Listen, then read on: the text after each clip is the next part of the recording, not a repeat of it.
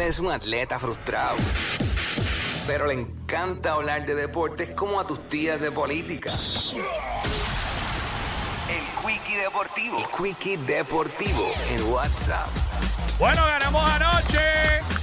PR, PR se ganó a Brasil. Qué clase de juegazo en esta ventana. Eh, 92 a 90. Un juegazo. Un juegazo. Eh, Tremont Water metió ese canastazo ahí al final y nos dio esa victoria que tanto la necesitábamos. Así que jugamos el domingo contra Colombia.